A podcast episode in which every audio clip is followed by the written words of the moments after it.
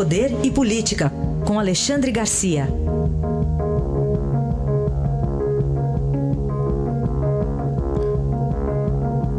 Alexandre, bom dia. Bom dia, Raíssen. Começamos aí com o mesmo assunto de ontem, até o primeiro assunto de ontem, embate Senado e Supremo. Pelo jeito vai haver alguma negociação, Alexandre? Tomara que sim, né? Porque depois que falamos ontem, agravou-se a situação. Né? Acho muito grave um confronto entre dois poderes. Né? Agravou-se a situação, fizeram uma votação lá para aprovar o requerimento que, de, para apreciar o, o, que o Supremo determinou em relação ao senador Aécio Neves. Deu 43 a 8, quer uma diferença muito grande, mostra que é um assunto suprapartidário. A Aécio acabou unindo a todos. Né? É, só dois do PT, por exemplo, ficaram entre esses oito. Né? Então houve, houve uma, uma união. É, claro que as pessoas sabem que é eu sou você amanhã, né? O AES pode ser qualquer um de nós. Uniram-se, mas houve a, os bombeiros uh, empurrando para terça-feira a decisão, para dar tempo de negociar alguma coisa. Lá no Supremo também houve bombeiros, uh, Gilmar Mendes, Marco Aurélio, Dias Toffoli, né? também estão conversando, olha, é, é, preciso definir exatamente o que seja suspensão de mandato, é preciso definir que que, que é isso, essa, essa, esse recolhimento domiciliar noturno, se isso é ou não é prisão e tal. E, enquanto isso, o Senado, para não botar mais combustível nesse fogo, uh, tirou o nome de Aécio do placar, o mesmo placar que mostrou 43 a 8, mostrou também no lugar do Jaes, mostrou, uh, uh, uh, mostrou suspenso, né? É o que aconteceu. Enfim, esse, esse é o. Tomara que até terça-feira saia uma solução. E o, a escolha do relator do processo contra Michel Temer, da, da denúncia contra Michel Temer, o deputado é. Bonifácio de Andrada. Eu acho ingênuo as pessoas reclamarem que ele é pró-governo. Né? porque o presidente da comissão é pró-governo e a maioria é pró-governo. Seria ingênuo imaginar que a maioria fosse se sacrificar cedendo, né?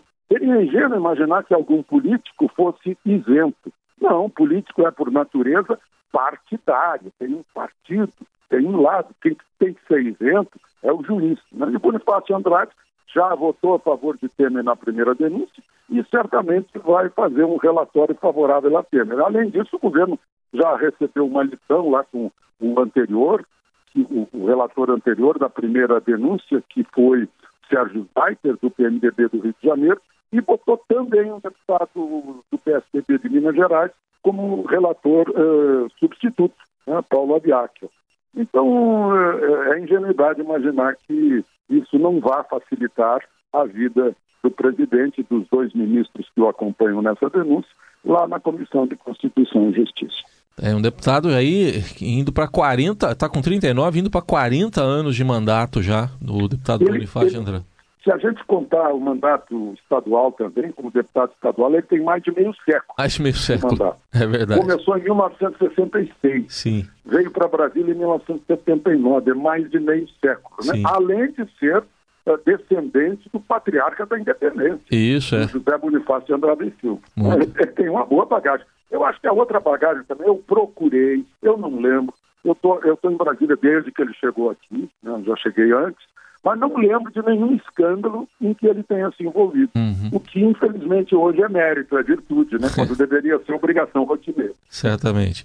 Para concluir, Alexandre, a nova Procuradora-Geral da República, Raquel Dodge, quer sigilo nas delações? Pois é, eu acho que ela está certa. Isso foi revelado no caso da JBS, né? Ah, assim que o Joesley gravou, já jogaram no ventilador para o país inteiro e foi o, o, estrago que se viu, né? principalmente na economia brasileira. Não se tinha prova, não se tinha nada, evidência, confirmação do que ele havia ah, relatado. Né? Agora se descobre que é um monte de arranjos. Então, até que se tenha prova, né? e as outras provas, porque toda a justiça diz que a delação premiada não é suficiente, né? que é preciso ser, que preciso, uh, que é preciso corroborar com prova. Então é isso que a Raquel Dodge está tá propondo ao Supremo e, pelo jeito, o ministro Paquinho já topou, os outros provavelmente vão topar depois desse trauma eh, da JBS. Né? Primeiro, recolhe, recolhe o depoimento, na hora que estiver tudo pronto, faz a denúncia, aí, aí torna pública a denúncia, como manda a, a, a Constituição, que essas coisas têm que ser públicas. Aí torna pública, porque aí o, a, o, a delação premiada já vem com, com um aval né, das demais provas. Acho que está certo. Aí está Alexandre Garcia, que volta segunda-feira à nossa programação. Um bom fim de semana, Alexandre. Aproveite o fim de semana.